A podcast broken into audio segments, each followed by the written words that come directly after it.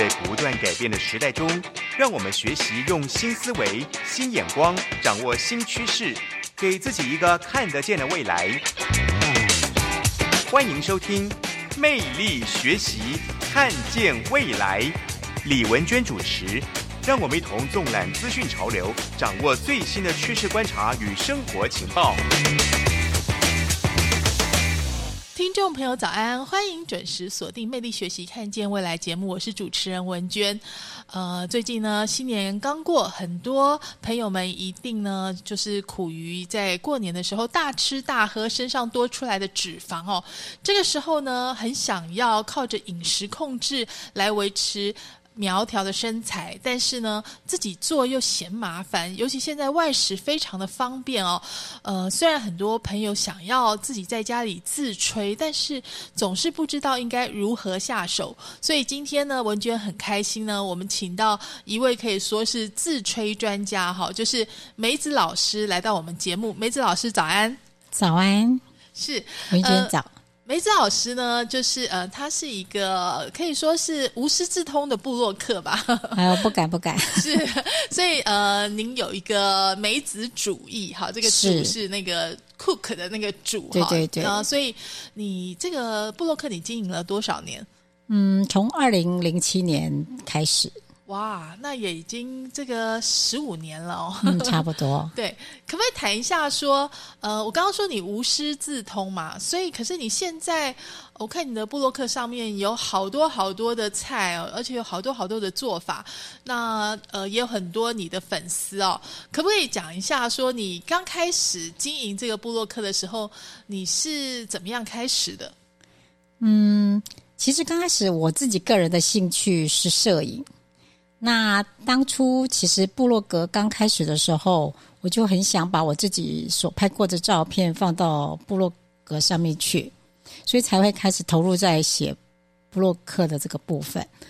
那因为也当时也同时是因为是从职场退下来，那带着小孩，小孩子才六个多月，好，所以那时候也是不是开始准备要准备婴儿副食品，所以那时候就开始也心里想也要做菜。学做菜，可是有碍于就是在家里带小孩不方便出去外面上课，所以只能上网爬文呐，或是找一些资讯呐，就这样开始我的主食生活。主食生活，因为大部分的这个双薪家庭啊，或者职业妇女，或者说全全职的家庭主妇，都会觉得自己在家里做食物其实还蛮麻烦的耶，因为要。备料，然后又要这个呃开始烹饪，而且通常做了也未必好吃，就是所以会很多很多的挫折。那梅子姐刚开始的时候，是不是也会有这样子的情形呢？当然了，我一定不例外的。说一句实话，当初其实我。小朋友在做婴儿副食品，当然就是炖那个粥，所以我会买一个小小的炖锅，然后就是早上大概六点多就把电锅，就是那个炖锅的电电源插上去，大概炖到十点多，小朋友才会有那个婴儿副食品的炖粥可以喝。那个时候开始呢，其实不算是有厨艺的人，那因为慢慢小朋友会要吃饼干啊，那先生也会想要吃一些其他额外的一些甜点啊或餐点。可是呢，我印象最深刻的就是我不会做馒头。那时候馒头呢，我有印象，我做好馒头蒸热热的时候，真的是有点软软的，就很开心啊。可是带回婆家呢，凉了，你猜那是什么？就像石头一样的硬。然后我自己也吓一跳。婆婆说：“哎，这个馒头怎么这么硬？”我说：“不会吧，我刚刚还是软的，因为我不懂得发酵，所以那个印象让我非常非常的深刻。”所以梅子姐也是一边在网络上面找各种资讯啊、食谱啊，然后就是经过无数次的失败，然后才做成。当然要是经过失败，才有办法去懂它各中的三昧。对对，而且你会找好的工具嘛？就是我知道你现在也是一个算是烹饪器材的顾问嘛，是是，而且你算是做的很成功的，因为很很多年，谢谢。是，所以你觉得呃，善用工具这件事情，是不是会对自吹有很大的帮助？当然哦，嗯，我刚开始从买不同的锅子，会到大卖场去买一些平底锅啊、汤锅啊，就是三五百块钱的，后来。朋友周边的朋友有在煮三餐的人就跟我说，其实买一个好的锅子很重要。那我的人生经验的第一个最贵的锅子，我是用那个 VitaCraft，就所谓的维他锅。那维他锅的部分呢，它是多层的不锈钢锅，它有平底锅、汤锅、煎锅之类的，那是比较传统的用瓦斯炉的方式。那那个锅子对我而言是我的启蒙。那因为当时自己的经济并不是很好，所以买一个锅子万把块。真的很沉重的压力哇！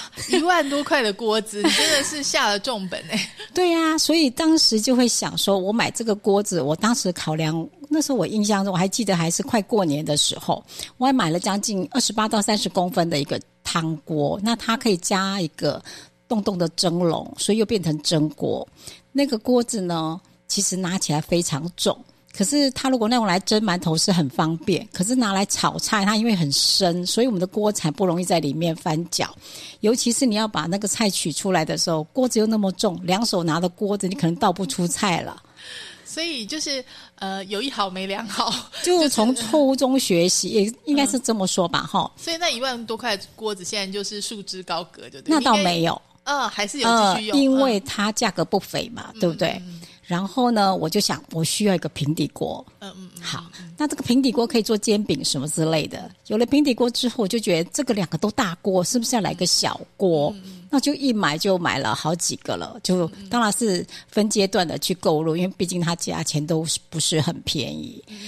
就这样用了这三个锅子之后呢，我当然心理压力很大了。这么贵的锅子，我一定要拼命的好的把它用好。所以，在我学习的过程、烹饪过程，我就写在我的部落格里面。然后，这个锅子的烹饪老师就会跟他们公司的经理说：“我看到有一个客人哦，用我们家的锅子把菜做的淋漓尽致。”然后呢，这家公司的经理就来找我说：“可不可以去为他们开烹饪课？”所以，当时我有先在那个维他锅的公司先去教烹饪课。所以你都是人家觉得哎你很厉害，自己找上门来就对了。严严格上来讲是这样子的，因为我比较低调。所以你的个性就是很喜欢研究就对了。对，因为觉得东西买了就好好用它，才不物尽其用嘛。所以这样对自己，也许是因为有小朋友的关系，你想要做很多东西给他吃。当时我算是全职的家庭主妇，所以那个时间对我而言会比较充裕一点。所以学习小朋友几乎都是在地上爬着爬着，就看着我在爬爬电脑啊，就是上网啊之类的爬文。嗯，那你觉得就是呃，小朋友的三餐都是你自己打理，对，一直到他现在这么大了哈，就是有没有很有成就感？嗯，其实我当他带便当的日子，我非常有成就感。对，嗯，你都给他些做些什么？他。儿子从小学，其实小一的时候，我先试试看学校有营养午餐嘛。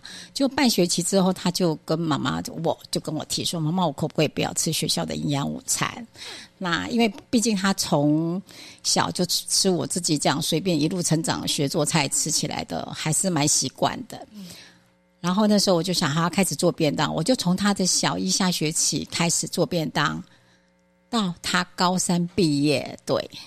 所以其他的小朋友都会喜欢叫麦当劳啊、Burger King 这些，对。但是你的小孩就是喜欢吃你做的便当。是当时的时候，我每年都会问他班上同学有几个人带便当，所以就大概只有两个到三个。因为便当通常要经过蒸，它就不好吃了。当然喽，那所以你还要花点心思，对不对？就是我儿子的便当都是早上现做的，所以不需要蒸。有点像日式的，嗯，要一大早起来做。对对对对，哇，真的是妈妈的爱。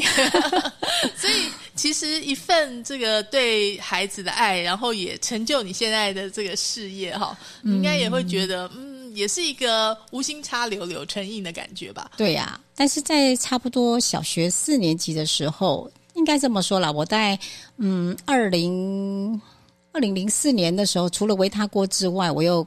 就从朋友那边介绍，然后有购进了美善品的多功能料理机，所以才让我的馒头有进步了。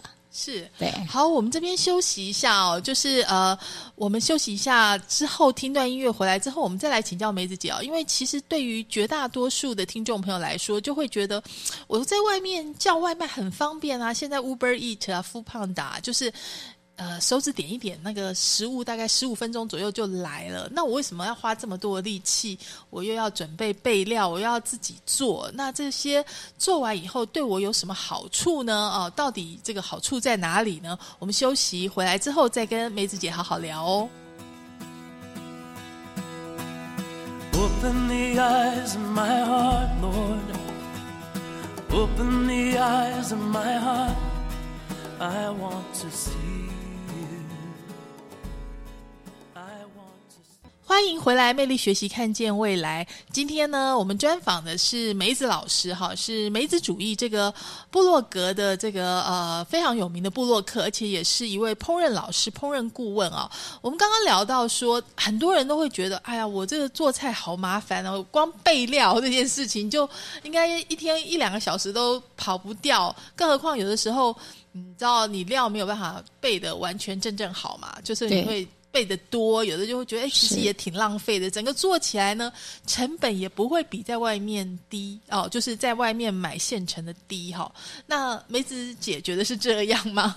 嗯，一般来说，如果你不常没有经常的烹煮，在家里有下厨的话，你的备料会比较成本相对会比每天在煮三餐的人高，因为你可能煮个一餐两餐一个礼拜，那你买的东西就会闲置，甚至于因为现在比较少买到那种，你可以，要不然就是你到网络上买那种可以套装的，它比方说你一个糖醋排骨，它就给你糖醋排骨的料，那你去买一个炒高丽菜，它就给你一份高丽菜的料，可是这种的相对成本也是比较高。这样其实也跟外面买现成的差不多。对所以你怎么办呢？就是我们如果说真的要开始下手，，冰箱清干净好了，就是开始下手的话，你会一个礼拜买好呃哪些东西，还是说每天每天买？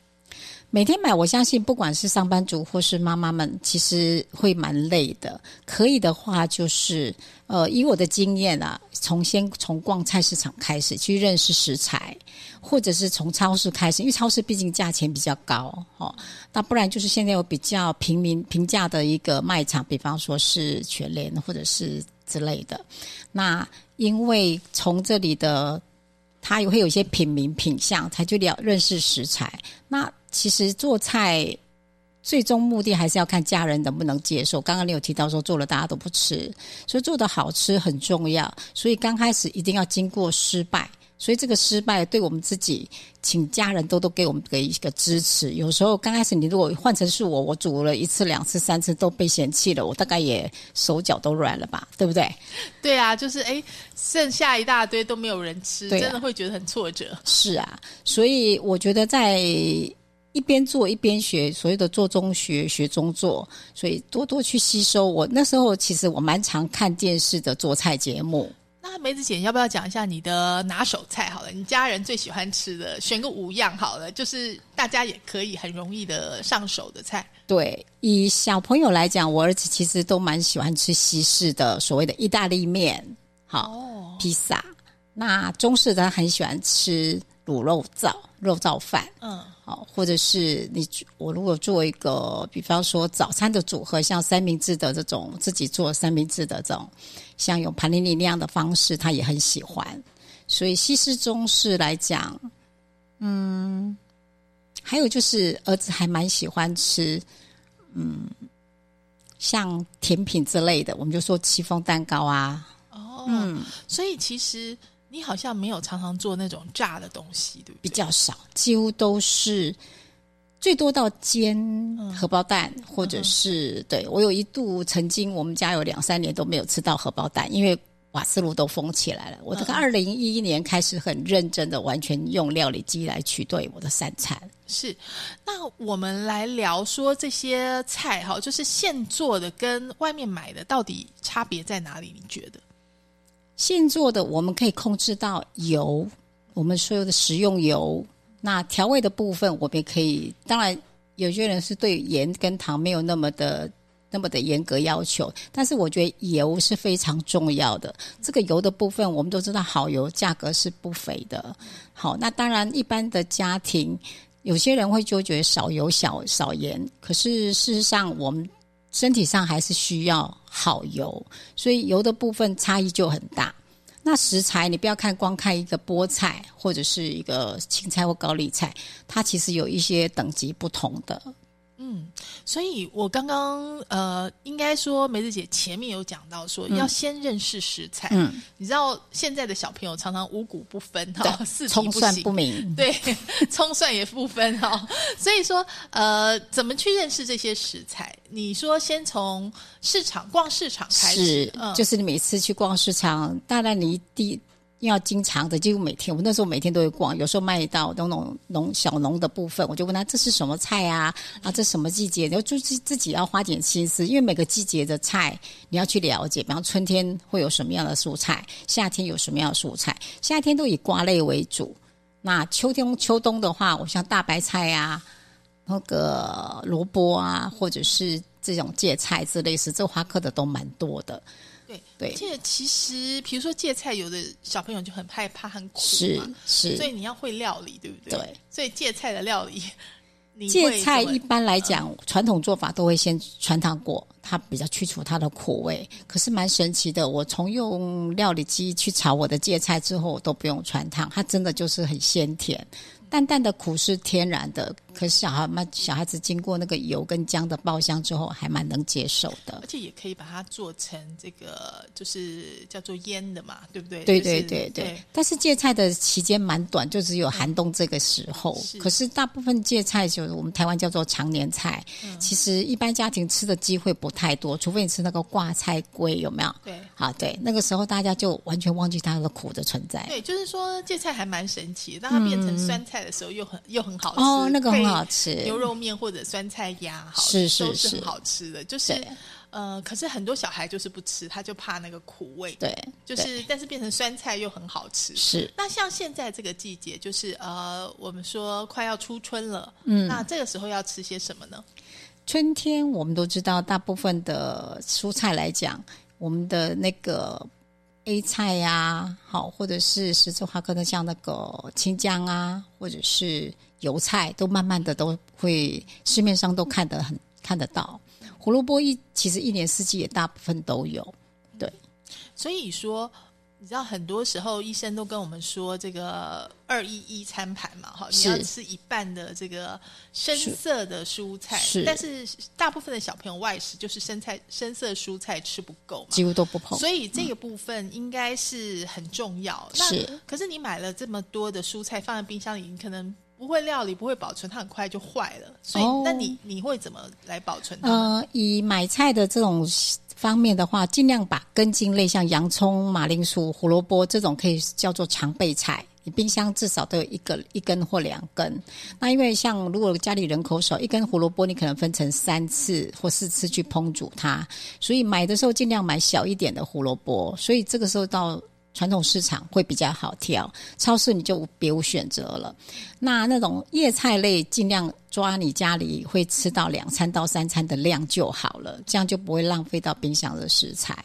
是，所以说基本上叶菜类可能你就是还是要勤劳一点，两三天就要去一趟市场买吧。对，那或者是超市，如果你有找到还不错的，其实就近的话，因为毕竟叶菜类它的新鲜度保存不是那么的容易，大概我觉得超过三天以上，它的失水度蛮快的。是不是他们说要用那个报纸纸，？有些人说用报纸，甚至用它生长的方向直立的摆放，嗯那个都是有一点点小帮助了。但是严格来说，还是尽量以你三餐三次，就是你用餐三次的量的去购买的为准，就看你家消耗的量啦。嗯那像我每天有时候我早上都会打绿拿铁，那我的叶子绿色蔬菜消耗就很快啦。哦，就是小孩如果不吃，我们自己来把它打成绿拿铁也好，就剩下的就把它打一打这样子。像小时候我儿子其实蛮会挑绿色蔬菜，会把它挑走，他都算一根一根的啃，那我就把它做成菜饭，他就完全没有办法，他总不能一粒一米一粒一粒一口慢慢的挑出来吧。而且好像做成菜饭就比较香，对不对？是 他就可以吃下去。有时候烹饪的方式会改变小孩对于食材的一个概一个一个传统的概念。对，所以我们可能还是要用点心思哈，花点力气，当然才可以让他开开心心的吃下去。其实凡事都没有速成的，我们、其实我们都很想要快一点就可以达到我们想要的。但是都是要需要一点花点时间。对，好，我们这里休息一下哈，待会听段音乐回来之后，我们刚刚听到梅子姐有讲到那个绿拿铁，应该很多的听众朋友应该现在很需要绿拿铁哈，那个绿拿铁要怎么打好，怎么吃才是正确的呢？我们休息一下，再来请教梅子姐哦。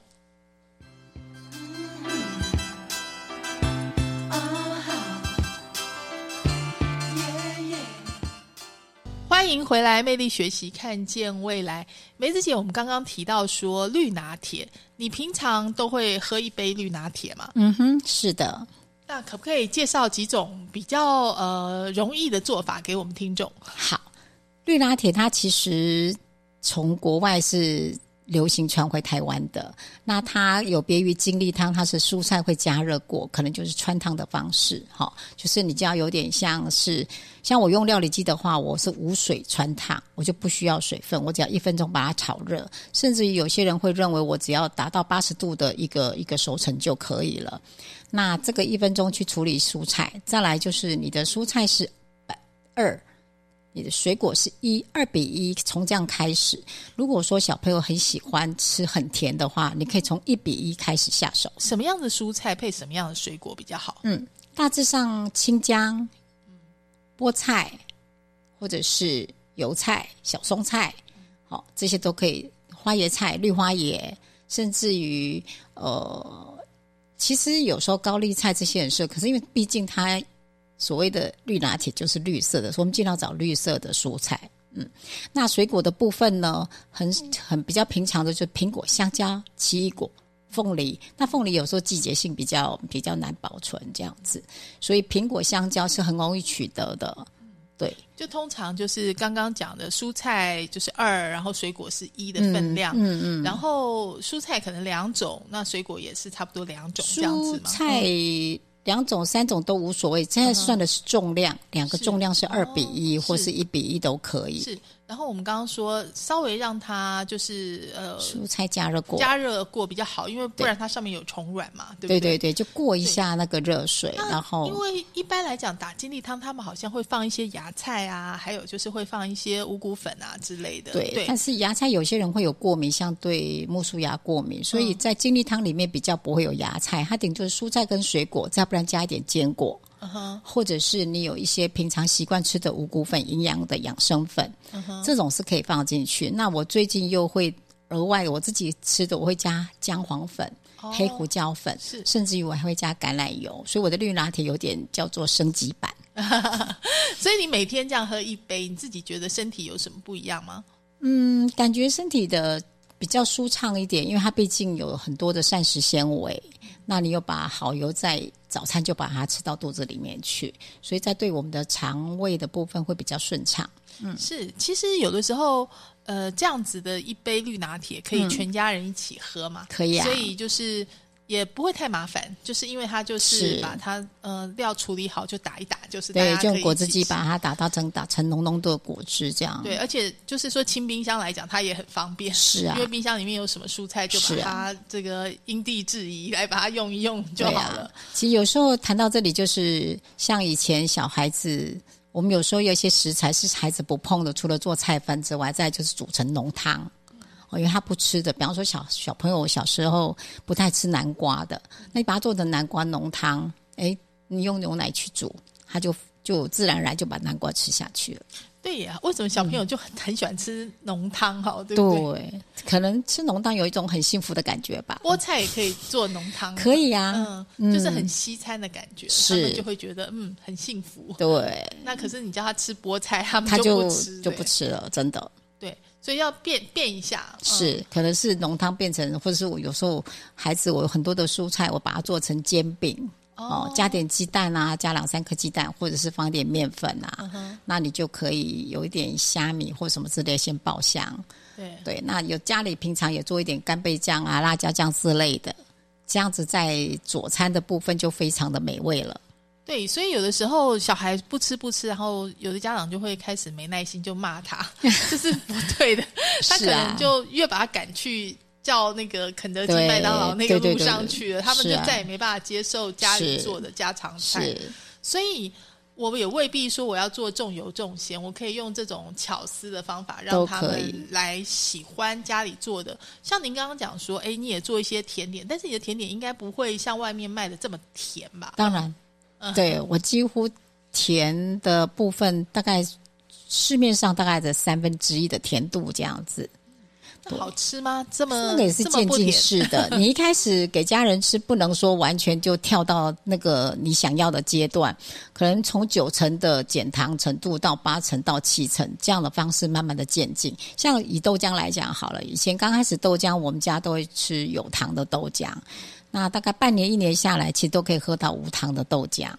就他们渐渐也能接受，就对了。对对对对，就是要训练他们。其实味蕾是可以训练的，哦，而且这些生活习惯，其实我常常把煮饭这件事情当做是很开心的一件事情。是。那你们吃久了以后，会觉得哎、诶外面的东西会让你觉得味蕾有一些不舒服吗？还是什么？有没有比较的，我我很明显。会有哪哪些反应？举例好了，我先生他因为在外地工作，所以他其实吃家里的餐没有到百分之百，他大概只有百分之三十的机会。那小孩现在大了，在国在外地念书，那更是少了。在他以前的时候，像以我大概就是百分之九十是都吃自己煮的，所以有时候出去外面用餐。比较像小吃店的都会放味精，我的嘴唇马上就会有点麻麻的感觉，舌头就会很口干舌燥，很明显。那如果说吃甜点，我如果吃到一些糖，或者是他们用的不是很好的食材的的部分，那我就会开始有点烦。我就说一掐生，就你就会有一个胃食道逆流那种感。哦其实我本身并没有胃食道逆流，可是它就会有那个酸反胃上来，对，很明显。所以说，其实你已经训练你自己只接受好的食材，对对对，严格来说是这样子的而。且感觉上这也是一个养生之道，对不对？就是是你吃进去，因为有一句英文谚语说 “You are what you eat”，没错，嘛。没错，没错所。以你你也因为吃这些好的东西，所以你就其实身体会反应应的。身体，所以我们要对自己身体好一点的话，对啊，但是吃的很健康，还要记得要很棒的好心情也很重要。这是我这几这些年来的感觉，对，所以换句话说，做菜也要让你觉得开心一，定要。哦。对啊，呃，因为我常常看到你的这个部落格上面都有拍的美美的照片，对，就是当你做出一道道很色香味俱全的是这个菜色，你也会很开心。当然啦，而且我会把摆盘当做一件很快乐的事情在做。对，就像一个艺术品一样。对对对对对，所以我我也注意到你很重视调色，对不对？讲摆是盘好了，就是哎，要怎么样让一道普普通通的菜色看起来很美？有没有一些小 paper？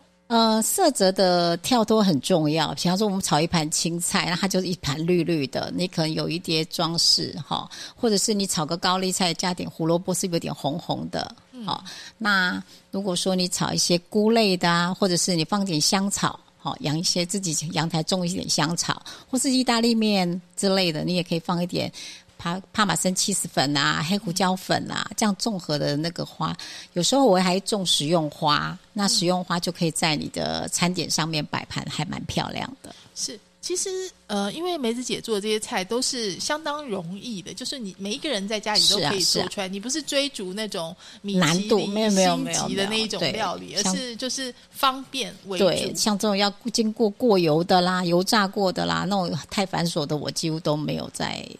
对，对，就是可以在家里每天吃的，可以可以可以就是你喜欢的这样的菜对对对，而且其实这可能才是回归自然吧，回归生活。是啊。其实，嗯、我朋友常说啦，其实饮食就是一种生活的态度。好，对自己你就是一种生活的态度，看你怎么去看待这件事情。如果大家觉得开始要动手煮，在家里动手煮，可以从假日开始，就你比较空的时间，比方说晚餐的时间，或者是假日的时间，一个礼拜一到三次开始，不要给自己太大的压力。刚开始先不要去考虑你到底花了多少钱，因为你要交点学费嘛。是吧？嗯，好，那你可能会开始也会丢一点东西，那也就先习惯一下，慢慢慢慢的，你有办法，你的像我几乎演进到我的食材百分之九十以上都不会浪费掉。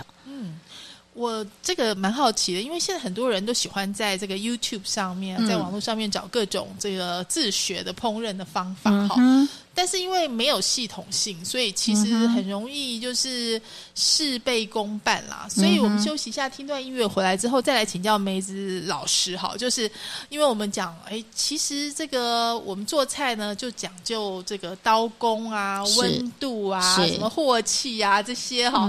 到底呢，这这些学问，就是由什么时候开始？哈，就是我我第一要会的是什么？然后这个从。简单到慢慢慢慢的进阶，到底有哪些这个学问，至少要能够学会的？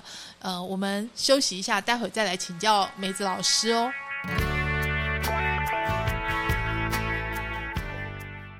欢迎回来，魅力学习，看见未来。呃，今天很开心哦，我们来学怎么自吹，在家里自己做哈。因为其实我觉得好像。以前我们的妈妈们大概都是在家里自己做饭，是。但是现在的双薪家庭啊，好像自己做的这个比例越来越低，对不对？当然，梅子姐也是这样感觉，对不对？我有感觉，其实做菜真的是蛮辛苦，所以家里如果有长辈或者是跟我们平辈有人为我们做一餐饭，真的要好好的感谢他们。对，有人愿意做菜，一定要给他们很多很多的我，我也会很感动啊。是。那我们来谈一下好了，就是如果我真的从现在开始，我想要自己做的话，呃，第一个我就是要学练刀工，对不对？那倒不需要，不需要，因为刀工不是第一个首要的要件，可能就是说开始你就我们的调味品很单纯，就是盐巴、胡椒、酱油之类的，这这样基础的。如果以中式来讲。那西式你大概就会有一点意式重和香料，嗯，哦，那顶多喜欢七十或不吃七十粉那都没有关系。那新香料就是葱姜蒜辣椒，呃，这是必备的。那如果你不吃辣椒，当然就是可以不用准备。那在食材的部分呢，你看看你要煮的是全部都是晚餐还是？都是早餐，嗯，那可以的话，其实早餐大部分大家都很忙，嗯，就是一早睡都没睡饱就要出门了，对，所以早餐的部分先可以用现成的，只是回在家里加热的方式，好，可以去。现在其实很多的有机店或者是超市，或者是网络上，其实蛮多那种所谓的半半成品或熟食的一个方式，你先买回来吃吃看。然后你去觉得这些味道是不是符合你的想法？那再就慢慢慢去找找管道，可以慢慢去学习它的烹饪的方式。对，其实老实说，像你这么熟练了，全部自吹，它还是可以节省一些食材成本，对不对？大概可以节省多少？呃，我有真正认真的统计过，我们家的一家三口。那如果早期我是都几乎三餐吃吃外面，有时候吃阳春面，有时候就吃餐厅，不一定。所以三个人一个月其实吃个四万到五万跑不掉，因为这样平均一天其实也没有到两千块嘛。因为你如果说每天都吃阳春面，那是不可能。有时候会吃个大餐，那呃。三个人的家，三到四个人家庭，其实四到六万是一定要的，投一天两千块。那后来我自己真的认真的，我算了半年，我们家就是从柴米油盐酱醋茶全部都是自己买。那偶尔吃一两次外面的，那是没有算在内。大概我这样整个准备下来，大概三万多块。哇，节省了一半呢。嗯，如果我严格来讲，有至少有有省了一半。所以其实这这件事情不但对身体好，也对荷包好，应该是可以来花力气来。有的人会说吃外面比较便宜，那看你是吃什么样的。如果说你每天都是吃小吃摊，你一餐就是八十块解决，好，好一个人八十块，三个人两百四，那当然吃外面比较便宜。可是如果你每天吃的都有一点要求，你可能当然我不是说指大餐厅了，可是你知道现在的一般的呃饮食，如果吃个晚餐，三个人，嗯，一千二、一千五是必备的，非常非常容易吃到，对，一定要的。嗯，所以我们刚刚讲到说，你自己也有的时候也心情来了，也也会做个大餐吗？嗯，会啊，大餐有时候像是呃季节性，或者是主题性，或者是家里。自己有过生日或者什么，刚开始小朋友还小的时候，我们会在家里自己过生日。那现在比较大了，现在我们现在就是外食，就是有比较节庆，就方说过生日或者是有什么情人节啊或什么节庆，我们才会去外面餐厅用餐。所以你自己呃做大餐的话，就是那种什么牛排啊，或者什么那种鱼啊，这些你也都很 OK，都 OK 的，对。嗯所以这样子算起来就可以节省不少，嗯然后自己做也不会比外面的大厨差，对不对？不会，因为习惯。诶、其实说差不差，其实看个人啊。我自己觉得，至少我吃到的油啊、调味啊，我都很能够习，我我的味蕾很能够习惯。所以烹调的部分，其实有时候我也会吃吃那种外面餐厅用炸的。真的，你真的我在外面点菜会点我平常不会做的。因为自己在家里不去炸很动手麻烦哈。对对对，要一锅油，你说回锅油我们又不用，可是那一锅油你重复在使用，我们又不可能会做这样的事情。对，所以其实梅子姐刚刚讲说，如果你要入手的话，先了解这个呃，应该说调味料跟食材，嗯因为所有的菜系它一定有一定的调味料，对对它的呃基本吧，对就是了解这些味道是怎么来的。中菜炒菜大概就是用调味盐巴、胡椒就调味就完成了。如果炒青菜来讲，嗯，那你要红烧啊、卤啊，大概就是有酱油、糖之类的。那西式就比较多高汤，好，就是你可能会煮一些各种各样的。刚开始就先不要熬高汤了，不要让自己太累，从简单的方式开始。对，所以我们刚刚聊到这么多哈，就是梅子姐觉得说，哎，当时算是一个嗯无心插柳哈，到现在你把你的烹饪的一些哲学跟方法，这个传播出去以后，你觉得你的成就感如何？然后就是有没有一些读者啊，或者说这个呃你的粉丝的反馈？嗯，我其实早上就刚好在听看到一句话，就说其实我们的人生，我们自己本身就是要服务，以服务为目的，就是这样的生活会比较有成就感。那其实我在这样的工作，一帮一方面教其他的身边的朋友，可以用一个工具可以组，开始从。不会煮到它变成，不要说大厨了，至少他的三餐是没有问题的。然后在这个过程，他们有时候有食材不清楚的，就会问我，我也会教他们怎么去选购或者去辨识这些食材。所以从厨艺到熟到一个食材的部分，其实都不是问题。因为我们知道梅姐其实真的很厉害哦，像我们春节刚过，最近那个呃，包括花生糖啊、芝麻糖啊，或者说呃什么蛋黄酥啊这些东西，酱啊，你全部都可以做得出都来，可以，都可以。对，其实变呃，应该说科技的进步让一切变得更容易，就是这些资讯还有工具，它没有像想象中的那么困难了。然后时间也可以节省我们很多，对不对？对我这一次去旅行的六天是属于自吹的旅行，你跟几个朋友两个朋，嗯友，就三个女孩子，就我们三个女生。那我们开了一部车子到武林农场跟福寿山农场，我们找个定点住下来，所以我们早餐、晚餐、午餐全部靠自己。有一餐是因为为了武林农场的农那个通行证。我们只好在武林农场去搭一个副野的自助餐，才有办法获得那个通行证。全部自吹的旅行好酷哦！你不觉得很累吗？一边旅行要 要哦开车，又要做菜，没有哦，嗯这是我基到目前为止很棒的一个旅行。其实要出门前，我完全不知道要做什么。那我们只知道说三餐要自己煮，然后我心里就有想法，好，那我负责我带料理机去啊。那我那个朋友，另外一位开车的朋友，他就是负责露营的炊具，因为我们会在外面嘛，中午会在外面，对，所以我们早餐。我就用料理机或者是他的炊具，我们可以煎个荷包蛋。所以那些照片我都自己看的都很开心，他们也很意外。我们就带了三个铁盘，就可以这样吃非常好的一个早餐。哇，真的心向往之哎！嗯今天非常谢谢梅子姐来到魅力学习，看见未来。我们今天真的好好学习了哦、嗯就是其实呢，烹饪真的可以改变你的生活哈，改变你的家庭，改变你的人生。是，呃，因为它不管说是从美味的享受，或者说是对健康的要求，而且其实也相当的疗愈哦。嗯哼，应该说对，对，非常谢谢梅子姐，也谢谢听众朋友的收听。我们下次同一时间空中再会了，拜拜，拜拜。